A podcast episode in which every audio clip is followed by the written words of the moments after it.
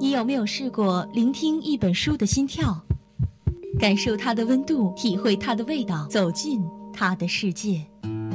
相思湖广播电台每周一下午十八点二十五，爱读书，闭上眼睛，与文字一起呼吸。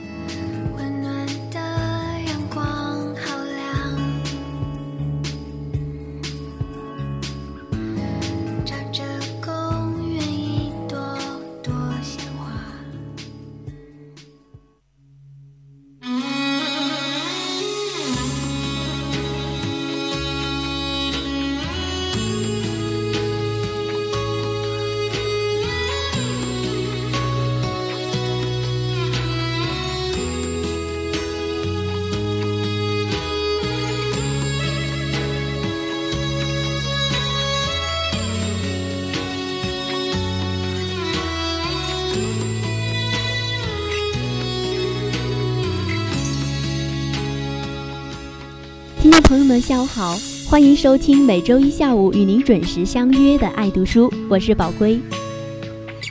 大自然既能够适应我们的长处，也能够适应我们的弱点。我觉得这句话特别的有含义哈。有的时候呢，我们是没有办法去适应别人的长处和弱点的。所以说，大自然纯净的心灵值得我们每个人去探讨。那么今天就带大家跟随美国作家。亨利·戴维·梭罗的脚步，走进他的作品《瓦尔登湖》，一起感受对大自然的理解和对人生的思考。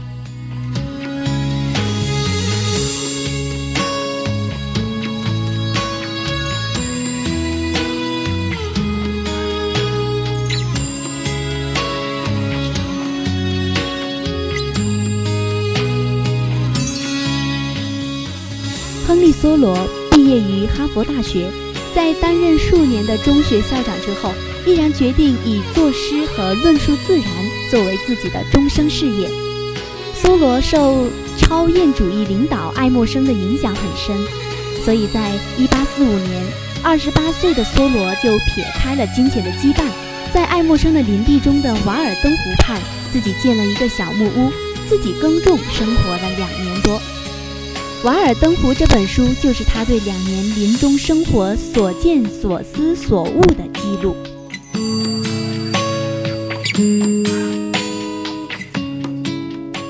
在这本书中，作者梭罗提出了人类的最基本的需要是食物和温度。其实这两种需要和大多数的动物的需要没有本质的区别。那么从这里，我们也领悟到了最简单的人生哲理。其实我们可以活得很简单，因为简单，我们也可以活得更加的洒脱，没有羁绊和束缚。梭罗说：“我们心目中的还有一种人，这种人看来阔绰，实际上却是所有阶层中贫困的最可怕的。他们固然已经积蓄了一些闲钱，却不懂得如何利用它们，也不懂得如何摆脱它们。”因此，他们给自己铸造了一副金银的镣铐。我个人非常认同这句话，因为那些看起来越是阔绰的人，也许越不懂得如何简单的生活。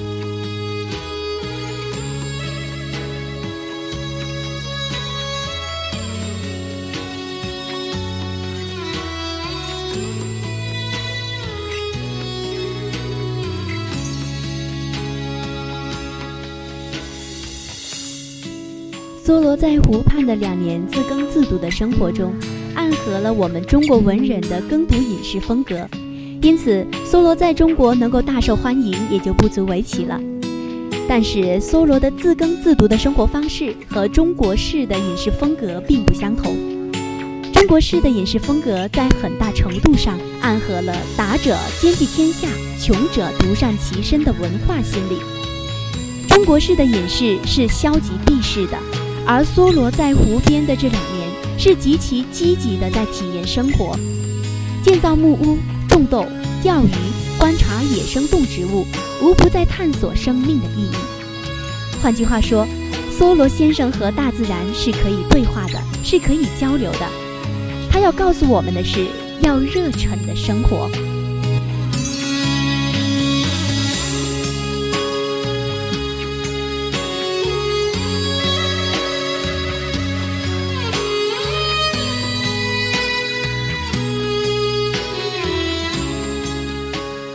在《瓦尔登湖》这本书中，我们可以感受到梭罗的伟大之处。他能够通过艺术来实现自己决意要做的事情。通过创造一个有机的形式，让他自己的决定获得了新生。通过有意识的努力，他重新获得了一种成熟的恬静。整本书记录了梭罗在微观宇宙历程中的经历，而他的这样一种生活方式，别人也称之为超验主义。超验主义主张通过亲力亲为来获得属于自己的经验。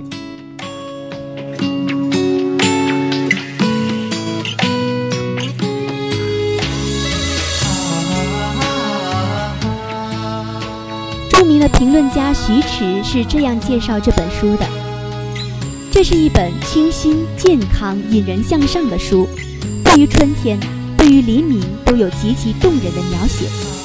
这里有大自然给人的澄净的空气，没有工业社会带来的环境污染。读着它，读者自然会感受到心灵的纯净、精神的升华。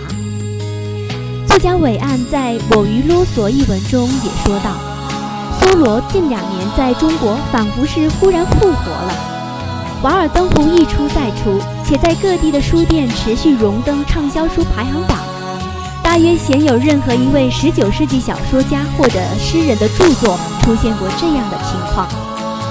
这也显现出了梭罗的超时代意义和散文作为一种文体应有的力量。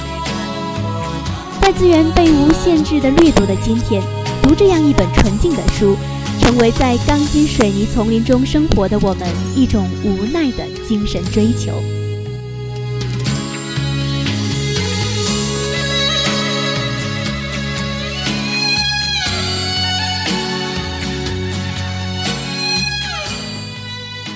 罗在这本书中写出了他对瓦尔登湖的理解和对人生的思考，写了人们的贫穷不是别人不施舍或者政府不救济，更不是自己在本来的工作上不努力，而是没有换一个角度思考自己的生活和工作。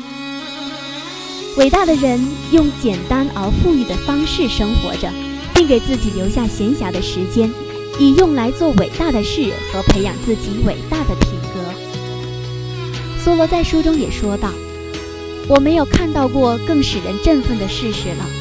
人类无疑是有能力来使自己有意识地提高自己的生命的。”梭罗的这句话读起来有些抽象哈，但是我们可以看出，梭罗用自己在瓦尔登湖的生活，证明了人类可以生活的富裕而又闲暇，人类可以和自然和动物和平相处，可以生活的简单。却同样快乐。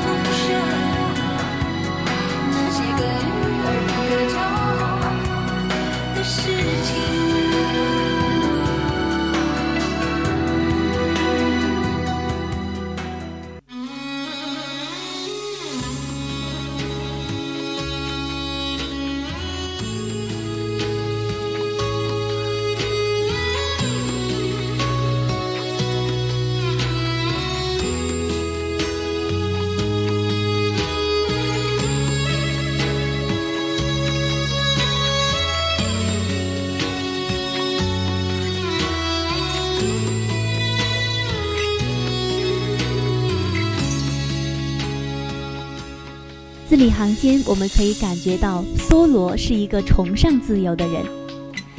当他从瓦尔登湖到村镇中修鞋却被捕时，可以发现他向往的是美利坚的和平和自由。梭罗就是这样一个人，他勇敢地面对生活和一切他要正视的东西，并能够保持自己单纯的、自然的、美好的伟大心灵。梭罗探索着大自然的美妙和历史。同时，从大自然的历史中探求着人类的历史。梭罗从中领悟出自然对人类的过错所表现出的宽容和大自然的生生不息。人类在大在大自然面前忽然变得那么的渺小。这是一本寂寞恬静智慧的书，在分析生活、批判习俗有独到之处，所以呢，读起来也会有一些难懂的地方。一位名人说：“读这本书有五种读法。第一，可以作为一部自然的书籍；第二，可以作为一部自力更生、简单生活的指南；第三，可以作为批判现代生活的一部讽刺作品；第四，可以作为一部文学名著；第五，作为一本神圣的书。那么，不管是哪种读法，都值得我们去读一读。”